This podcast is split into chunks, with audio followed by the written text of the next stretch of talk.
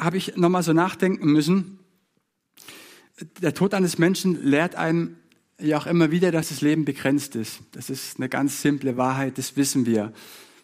Aber nicht nur endet sozusagen das Leben, wenn wir, wenn wir sterben, sondern wir merken auch hinsichtlich unseres Charakters, dass wir begrenzt sind. Ja, wir wollen auf der einen Seite liebevoller sein, wir wollen ehrlicher sein, geduldiger sein, freundlicher, weniger aufbrausend, weniger ichhaft. Wir wollen alle auf dem Königsweg zum Ziel kommen und merken, Mensch, das sind aber doch mehr Umwege, als wir irgendwie eingeplant haben. Wir merken, dass wir irgendwie nicht die sein können, die wir sein wollen. Weiß zufällig jemand, von was ich rede? Und wisst ihr, es gilt auf der einen Seite, dass der Mensch lernt, im Leben mit seinen Begrenzungen zu leben, Ja sagen zu seinen Begrenzungen. Derjenige, der, der das lernt, zu seinen Begrenzungen zu stehen, der wird merken, dass das Leben sich relativ schnell weiten wird. Wer nie zu seinen Begrenzungen steht, wird auch nie erleben, dass sich das Leben weitet. Deswegen können wir auf der einen Seite wirklich von Herzen Ja sagen zu unseren Begrenzungen. Und ich glaube, dass auch nur der wirklich weise werden kann im Leben, der irgendwann Ja gefunden hat zu all seinen Begrenzungen. Das ist die eine Seite. Es gibt aber noch eine andere Seite. Jesus sagt, das Königreich Gottes ist nahe gekommen. Das heißt, durch Jesus Christus ist Gottes Reich durchgebrochen in unser Leben und er lädt uns ein, die Dinge hier auf der Erde so zu gestalten, wie sie jetzt schon bereits im Himmel sind. Und das bildet eine Spannung in unserem Leben. Auf der einen Seite zu akzeptieren, dass die Dinge so sind, wie sie sind, auf der anderen Dinge immer wieder neu zu erkennen und zu verstehen, Gott möchte durchbrechen durch die Begrenztheit unseres Lebens. Und wie gesagt, das ist eine Spannung und über dieses Durchbrechen dass Gott durch unsere Begrenztheit durchbrechen möchte. Darüber werden wir heute Morgen sprechen. Ich möchte euch am Anfang eine Geschichte erzählen. Ich weiß mal gar nicht mehr, wann ich sie gelesen habe. Irgendwann in einem Buch, Familienfahrt, das war auch ein Pastor in Amerika. Er schrieb, wie er sozusagen ein Mietshaus angemietet haben. Das Mietshaus hat einen Garten gehabt und die Grenze des Gartens bildete Hecke mit Zaun. Ähm, so wie im Himmel ist übrigens der Predigtitel. Ich bin immer mit der Folie hinterher. Das ist natürlich nicht das Foto, aber vielleicht sah der Zaun, diese Hecke so ganz ähnlich aus. Niemand, so schrieb er, konnte da durchblicken, nicht mal einen Zentimeter. So perfekt dicht hat er noch niemals eine Hecke gesehen. Hin und wieder stand der Hund der Familie vor dieser Hecke lief also hin und her und hat verzweifelt versucht, eine kleine Lücke zu finden, ne, um dort durchzubrechen, durch die Hecke, denn irgendetwas musste da auf der anderen Seite der Hecke sein, das ihn interessiert. Wie gesagt, keiner wusste, was hinter der Hecke ist, denn die Hecke war einfach zu dicht. Vielleicht war es ein Berg voller Hundekuchen. Vielleicht eine Pudeldame, die sehr reizvoll mit ihrem Schwänzchen wackelte. Man weiß es nicht. Die andere Seite der Hecke war für den Hund sozusagen sein Allerheiligstes. Die Hecke war der Vorhang, den er nicht durchqueren konnte. Einmal kam der Hund ganz mit schmutzigen Pfoten nach Hause und dreckig, weil er versucht hat, einen Tunnel unter die Hecke durchzugraben, aber er hat es einfach nicht geschafft. Wisst ihr, der Hund hat wirklich daran geglaubt, dass hinter dieser Hecke etwas ist, und zwar etwas, was von allergrößter Bedeutung ist. Und er war fest entschlossen, die Hecke zu durchqueren. Aber wie gesagt, die Hecke war einfach zu dicht und sie begrenzte ihn. Ihr Lieben, wir alle haben ja im Schwäbischen unsere Häusle, oder? Aber ich möchte uns eine Wahrheit sagen, aus Gottes Perspektive. Aus Gottes Perspektive lebt jeder von uns in einem Mietshaus. Und das Mietshaus ist unser Leben. Da draußen vor der Tür liegt der Garten, der sozusagen das Universum ist. Und am Rand des Universums ist was? Eine Hecke. Und diese Hecke, die spüren wir im Alltag in unserem Leben. Die Hecke, könnte man sagen, ist wie so ein Vorhang, wie so eine Grenze, die mich in der Enge meines kleinen Gartens gefangen hält und mich einfach trennt von der Präsenz des, des Gewaltigen, das da irgendwo hinter der Hecke schlummern muss. Aber wie gesagt, wegen der Hecke kann ich sie nicht sehen. Die Hecke ist meine Endlichkeit. Die Hecke ist meine Blindheit, meine Einsamkeit. Die Hecke ist meine Sünde. Jeden Tag hört ein Herz Millionenmal auf zu schlagen. Eine Lunge hört auf zu atmen. Und jedes Mal dann, wenn diese Menschen gestorben sind, werden sie die Erfahrung machen, dass die Hecke nicht mehr länger ihre Begrenzung ist. Und man denkt sich, wenn irgendjemand doch einen Weg durch die Hecke finden könnte, wenn jemand auf die andere Seite der Hecke gelangen könnte und dann zurückkommen würde und uns davon berichten würde, wie es auf der anderen Seite ist. Ich glaube, unser Leben wäre in vieler Hinsicht einfacher. Zumindest denken sich das die Leute. Dann gibt es manche Menschen, die eine Nahtoderfahrung machen. Und die erzählen, dass sie irgendwann so ein ganz helles Licht gesehen haben, dass sie ganz nah rangekommen sind, aber können nicht mehr als eine vage Beschreibung von dem, was irgendwie hinter dieser Hecke sein könnte, auch das näher zu beschreiben. Dann gibt es Esoteriker, die behaupten, ne, dass sie regelmäßig hin und her wandern können.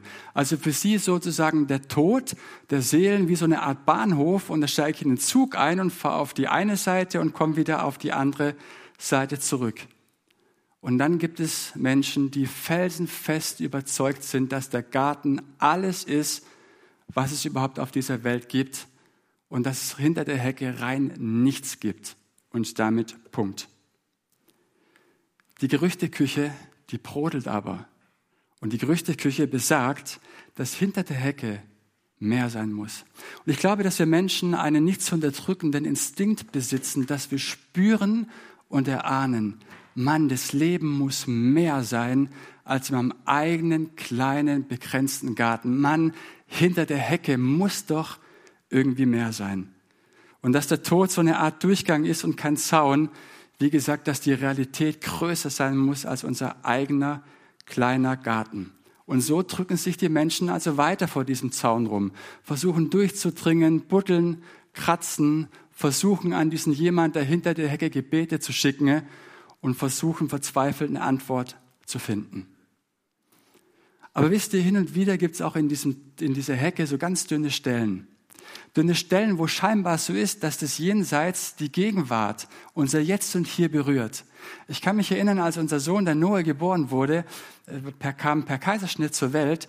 Und als ich dann mit unserem, der kam zu früh, der Noah, mit, mit so einem kleinen Würmchen im Arm, während Eva dann noch operiert wurde, im, im, im Arm dann so da saß in so einem Nebenzimmer. Es war so, als wenn ein Stück Himmel die Erde berührt. Es war so, als wenn ich durch diesen Zaun blicken konnte und ein Stück vom Himmel gesehen hätte.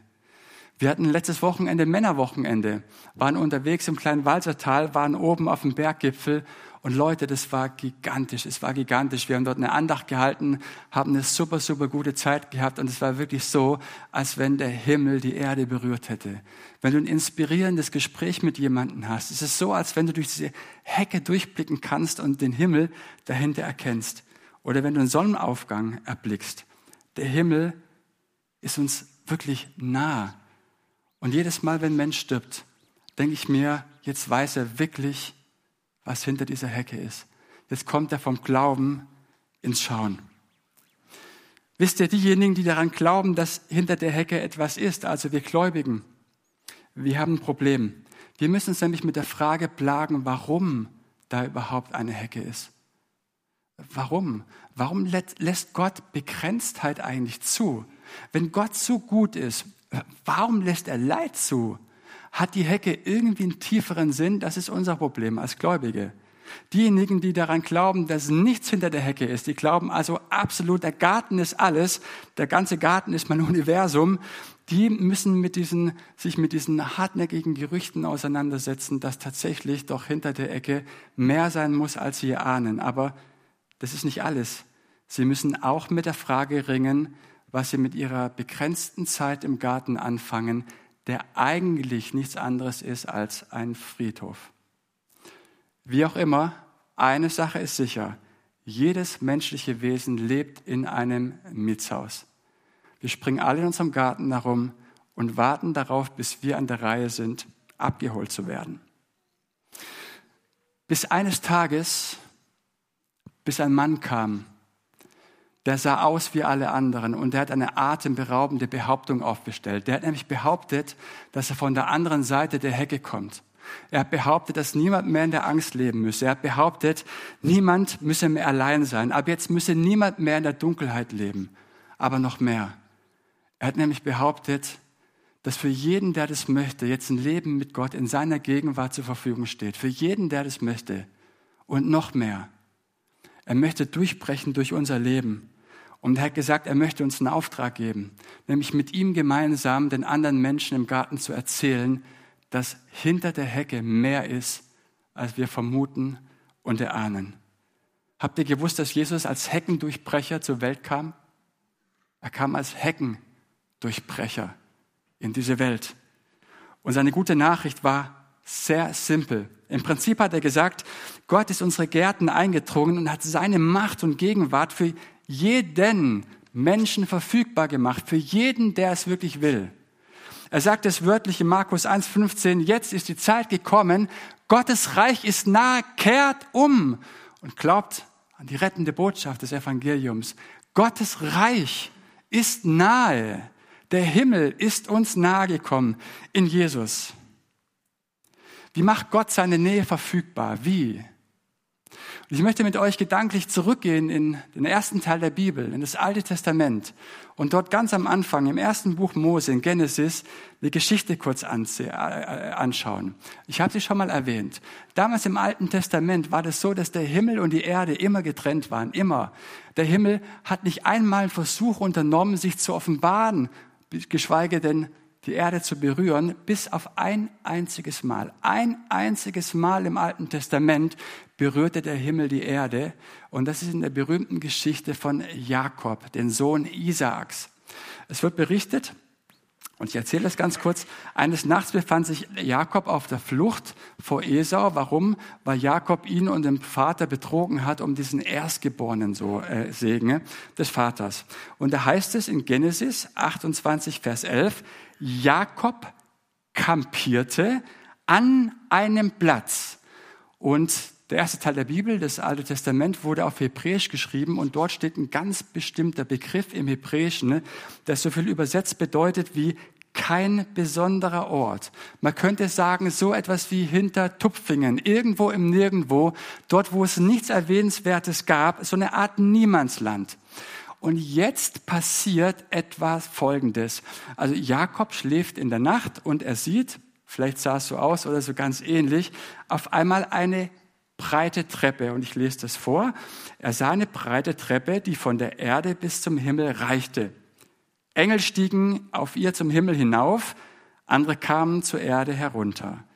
Oben auf der Treppe stand der Herr und sagte zu ihm, ich werde dir beistehen, ich beschütze dich, wo du auch hingehst, ich lasse dich nicht im Stich und tue alles, was ich dir versprochen habe. Jakob, so heißt es weiter, erwachte aus dem Schlaf und rief, wahrhaftig, der Herr ist an diesem Ort und ich wusste es nicht. Er war ganz erschrocken und sagte, man muss sich diesem Ort mit Ehrfurcht nähern. Das heißt, der Ort, der völlig bedeutungslos war, wird es zu einem heiligen Ort. Er sagt, hier ist wirklich das Tor zum Himmel, das Haus Gottes. Ist es nicht spannend? Heilige Orte sind Orte, an denen uns Gottes Gegenwart bewusst wird, an denen uns bewusst wird, der Himmel möchte hineindringen in die Begrenztheit meines eigenen Lebens. Der bemerkenswerte Satz von Jakob lautete, und ich wusste es nicht. Ich habe es nicht kapiert, ich habe es nicht gecheckt. Wisst ihr, irgendwie hatte Jakob in die falsche Richtung geschaut. Irgendwie ist es möglich, dass Gott anwesend ist, ohne dass wir es mitbekommen. Irgendwie ist es möglich, dass Gott näher ist, als wir denken. Offensichtlich ist es möglich, dass Gott so eine Art Heckendurchbrecher ist, der in die Begrenztheit unseres Lebens durchbrechen möchte. Und genau diese Entdeckung machte Jakob. Und er nannte den Ort, an dem er diesen Traum hatte, Bethel. Bethel, was so viel bedeutet, das Haus seiner Gegenwart. Hier ist das Tor zum Himmel.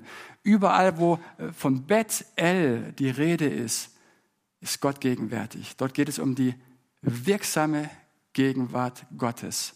Bethel, das müssen wir uns noch merken. Ein einziges Mal bis hierhin berührte der Himmel die Erde. Ein einziges Mal. Und habt es gehört? Gott stand oben auf der Himmelsleiter. Die Engel kamen herab.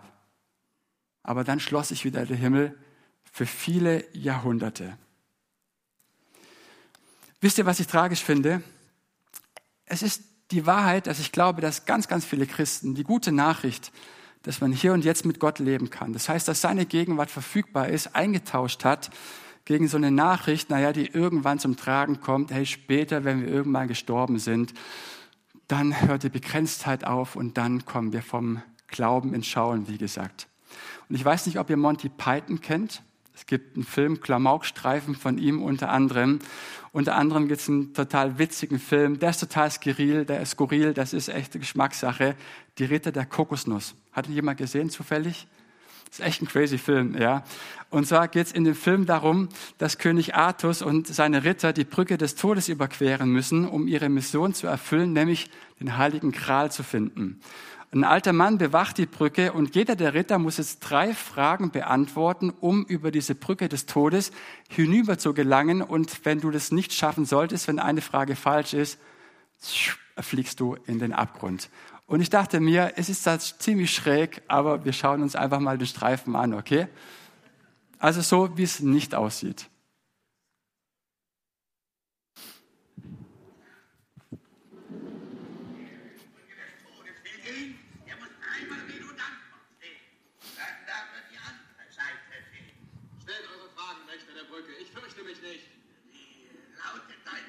Mein Name ist Sir Lancelot von Camelot.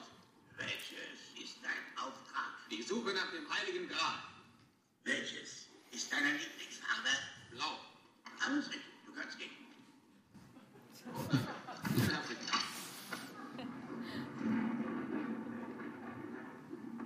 Das ist das. das ist Stopp!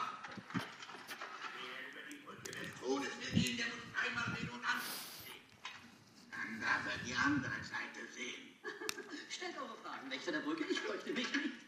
Wie lautet dein Name? Sir Robin von Camelot. Welches ist dein Auftrag? Die Suche nach dem Heiligen Gral. Wie äh, heißt die Hauptstadt von Assyrien? Keine Ahnung, da war ich noch nicht.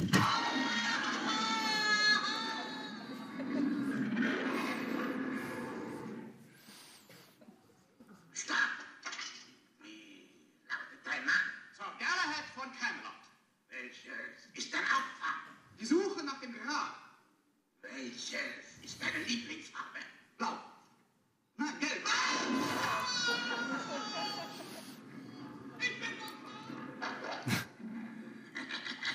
Stopp! Wie äh, lautet dein Name? Er lautet Artus, König der Briten. Welches ist dein Auftrag? Die Suche nach dem Heiligen Gral. Welches ist die Höchstgeschwindigkeit einer unbeladenen Schwalbe? Was meint ihr? Eine europäische oder eine afrikanische Schwalbe? Hä? Ich, äh, keine Ahnung.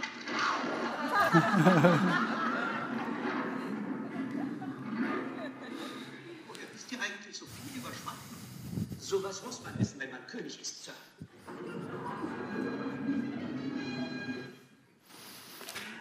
Genau, soweit äh, zu dem Ausschnitt. Ich glaube, dass viele Menschen das Evangelium so auf was ganz Ähnliches reduziert haben. Wenn man stirbt, gibt es irgendwie eine Brücke und die führt auf die andere Seite. Und wenn ich das richtige Passwort kenne, die Lösungswort, ja, die Fragen richtig beantworte, dann komme ich auf die andere Seite und bin sozusagen im Himmel. Das Evangelium ist in diesem Fall sowas wie so ein geheimes Passwort. Das muss ich einfach kennen und wenn ich das weiß, ab durch die Hecke und ich bin drüben. Das Problem ist aber, im Neuen Testament gibt es nirgendwo eine Stelle, wo Jesus gesagt hat, naja, jetzt nenne ich euch mal die Minimalanforderungen, dass ihr in den Himmel kommen könnt. Die gibt's nicht. Die gibt's nicht. Sondern das Evangelium beinhaltet, die gute Nachricht lautet, die Vergebung der Sünden. Und zwar kostenfrei. Kostenfrei. Geschenkt. Du kannst die Vergebung der Sünden nur geschenkt annehmen. Du kannst es dir nicht verdienen. Aber es ist noch mehr. Gleichzeitig ist es das Versprechen, dass wir ewiges Leben haben werden und das Versprechen, dass Gott immer bei uns ist, immer bei uns ist und dass seine Nähe auf immer verfügbar ist. Wie komme ich jetzt auf diesen Gedanken?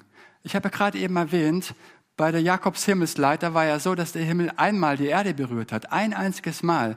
Wie komme ich jetzt also darauf, dass Gottes Nähe verfügbar ist? Wie komme ich darauf zu sagen, dass der Himmel verfügbar ist für uns? Habt ihr gewusst, dass es einen zweiten Teil gibt, der Jakobsleiter? Nämlich im Neuen Testament. Und für alle Bibelfüchse unter uns, wo kommt denn im Neuen Testament die Jakobsleiter nochmal vor? Weiß das jemand zufällig? Spannend, oder? Weiß niemand? Ja, hier weiß es jemand? Fast. In den Evangelien auf jeden Fall. Lukas 2 war, war die eine Möglichkeit. Johannes 1. Johannes 1 bei der Berufung, Berufung der Jünger. Jesus geht unter anderem auf Nathanael zu, er beruft ihn. Und dann hört mal, was Jesus da sagt. Dieser Vers ist die Begründung, warum der Himmel die Erde berührt. Dieser Vers ist die Begründung. Hört mal genau hin.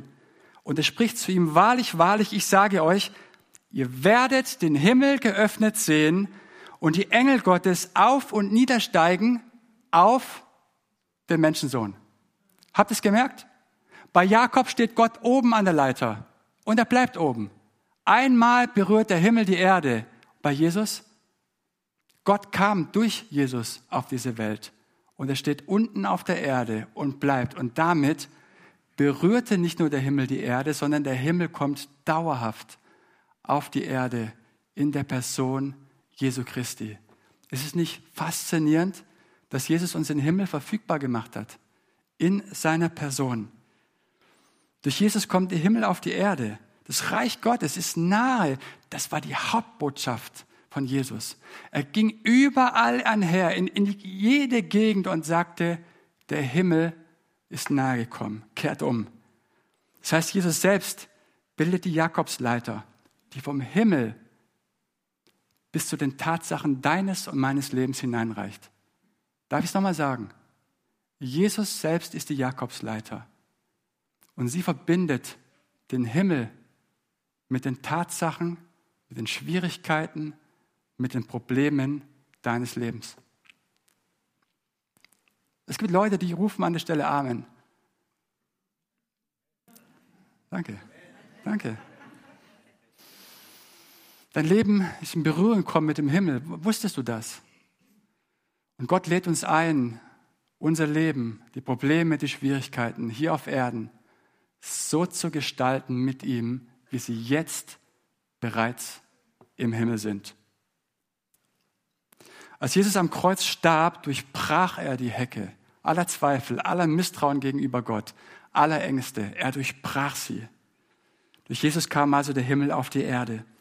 Und ihr Lieben, jetzt müsste ich uns noch eine Frage stellen. Wie kommt also der Himmel in dein Leben? Wie kommt der Himmel jetzt in dein Leben? Jesus lehrte seine Jünger ein ganz wichtiges Gebet. Ein Gebet, das wir bestimmt, wenn wir lange Christen sind, tausende Mal gebetet haben. Vielleicht hunderte Male. Unser Vater im Himmel. Dein Königreich komme, dein Wille geschehe wie im Himmel, so auf Erden. Ich bin überzeugt, dass wir nicht annähernd wissen und verstanden haben, was wir da eigentlich beten. Was für ein mächtiges Gebet wir eigentlich beten. Wisst ihr, manchmal beten wir Menschen so eine eigene Version des berühmten Spruchs aus Raumschiff Enterprise, Scotty, beam mich hoch. Scotty, beam mich hoch aus meinen Problemen, aus den Schwierigkeiten, aus meinen Nöten, aus meinen Ängsten, so schnell wie es nur irgendwie geht, weg. Aber der Herr Jesus hat uns nirgendwo, nirgendwo so eine Art Gebet äh, gelehrt.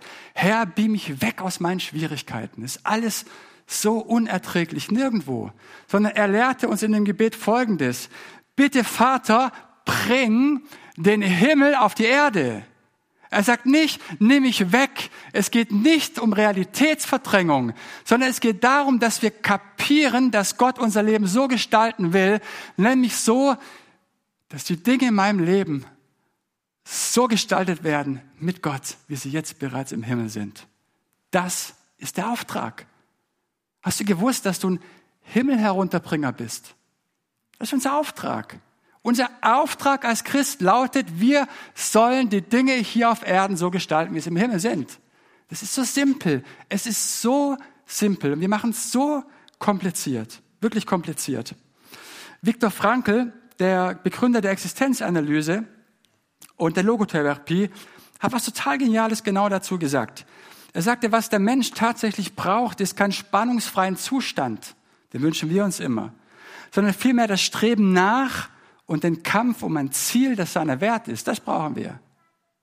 Was er braucht, ist nicht das Loswerden aller Spannungen um jeden Preis, sondern den Ruf eines möglichen Lebenssinnes, der darauf wartet, von ihm erfüllt zu werden. Äh, hast du es gewusst? Es geht nicht in deinem Leben darum, dass es so spannungsfrei wie möglich ist. Das ist nicht das Ziel. Das machen wir uns zum Ziel. Aber es ist nicht Gottes Ziel, sondern dass du in deinen Spannungen erkennst und zutiefst verstehst, es gibt einen Auftrag, es gibt einen tieferen Sinn. Mann, hinter der Hecke, da ist noch was. Und manchmal bringen uns nur die Schwierigkeiten wirklich auch hinter die Hecke, weil wir dann anfangen zu fragen, da muss es doch noch mehr geben. Deswegen möchte ich dir vielleicht das gefährlichste Gebet an die Hand geben, das du beten kannst, das lebensveränderndste Gebet, das du beten kannst, das aufregendste Gebet, nämlich Gott bringt den Himmel hier auf die Erde. Und jedes Mal, wenn du das betest, wird dein Leben zu Bethel, zu dem Ort, an dem Gott gegenwärtig ist. Und dein Leben mit Gott bricht in deinem Leben durch. Und du brichst mit ihm durch die Hecke durch die Hecke deiner Ängste, deiner Sorgen, deiner Sünde, deiner Zweifel und deiner Begrenztheit. Zum Schluss, wie machen wir jetzt einen Anfang? Wie machen wir einen Anfang? Wie kommt der Himmel nun ganz konkret in unser Leben? Beginn doch mal den Alltag mit folgender Frage. Wo möchte ich erleben, dass Gottes Gegenwart und seine Macht in meine Welt, in meine Welt einbricht? Wo hätte ich gern, dass Gott mich so gebraucht, dass die Dinge hier unten auf der Erde so gestaltet werden wie im Himmel. Wo möchtest du Gott mich gebrauchen? Weißt du, Jesus ist nicht nur gekommen, um so, so einen ganz kleine, kleinen Bereich, so eine kleine Bresche in die Hecke zu schlagen, die die Menschen von Gott trennt. Er ist auch gekommen, um das Dickicht aus Ängsten, Misstrauen und Bitterkeit zu vernichten, die die Menschen voneinander trennt. Ich habe es gerade eben gesagt, dass was Gott möchte, das ist, dass wir Himmel herunterbringer sind. Dass wir den Himmel herunterbringen sollen. Wisst ihr, manchmal ist es so, das beobachte ich als Christen, ne, wollen wir von Gott so ein Gefühl von Frieden und von Sicherheit haben. Bitten Gott um gute und schöne Gefühle, gerade eine junge Generation, denen es ganz, ganz wichtig ist. Aber aus meiner Perspektive sind das total egozentrierte Gebete. Ich, ich, ich, ich, ich. Ich muss mich gut fühlen, ich muss was Tolles spüren. Das sind egozentrierte Gebete.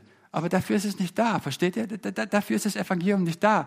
Wir haben einen größeren Auftrag, als ständig zu bitten, dass wir uns irgendwie geborgen fühlen. Eigentlich wollen wir doch nur Sicherheit und Halt haben, oder? Das ist doch die Wahrheit. Wir wollen doch eigentlich nur Sicherheit und Halt haben und missbrauchen Gott dafür und beten, ach Herr, schenk mir das doch. Aber das ist nicht der Sinn deines Lebens als Christ. Verstehst du das? Es gibt mehr. Und das, was Gott möchte, ist, ich habe es schon ein paar Mal gesagt, dass wir den Himmel herunterbringen auf die Erde. Und wenn wir das beten, Gott, wo möchtest du in, in meinem Leben, dass der Himmel herunterbricht? Wo möchtest du, dass er anfängt? Leute, ich sag euch echt eins, ich, ich schwören darf man nicht, aber ich würde es fast tun. Hey, mach dein, als dein allererstes und größtes Anliegen das, über deine Probleme Gott lass in meiner Nachbarschaft den Himmel anbrechen. Wenn das die größere Sorge ist als dein größtes Problem, Leute, der Himmel bricht an und die guten Gefühle, die du dir wünschst, der Halt und die Sicherheit, die werden sich automatisch einstellen. Es geht um seinen Willen. Und das vergessen wir, weil wir Gott nicht vertrauen, dass er wirklich sich um uns kümmert. Aber er kümmert sich um uns, wenn wir uns um seine Sachen kümmern. Und wir können das ganz praktisch machen, indem du anfängst, einfach mit den Menschen, die dir ganz nah sind, zu beten, Herr, lass, lass dein Königreich in meinen Freundschaften, in meiner Familie, in meiner Nachbarschaft, in meine Ehe anbrechen. Es kann Wirklichkeit werden. Es kann Wirklichkeit werden, dass der Himmel dort anbricht. Jedes Mal, wenn du Konflikt mit jemandem hast, vielleicht mit deiner Frau, wenn du eine Person verletzt, negativ über sie redest oder am liebsten Bogen um sie rum machst, dich aber anders entscheidest, dich um Klärung bemühst, um Versöhnung bemühst, Leute, dann bricht ein Stück Himmel auf der Erde an. Jedes Mal, wenn einer mit einer Sucht ringt und sich so sehr wünscht, mit Gottes Hilfe davon loszukommen, jedes Mal, wenn er aufhören will, sich was vorzumachen und sich dieser Wahrheit stellt und sich in einer liebenvollen Gemeinschaft begibt mit anderen Christen, dann, dann bricht ein Stück Himmel auf der Erde an. Jedes Mal, wenn ein Vater aufhört, seinen Beruf anzubeten wie so ein Götzen und sich bereit erklärt, seinen Terminkalender für seine Kinder umzustellen und Zeit mit seinen Kindern verbringt, dann bricht ein Stück Himmel auf der Erde an.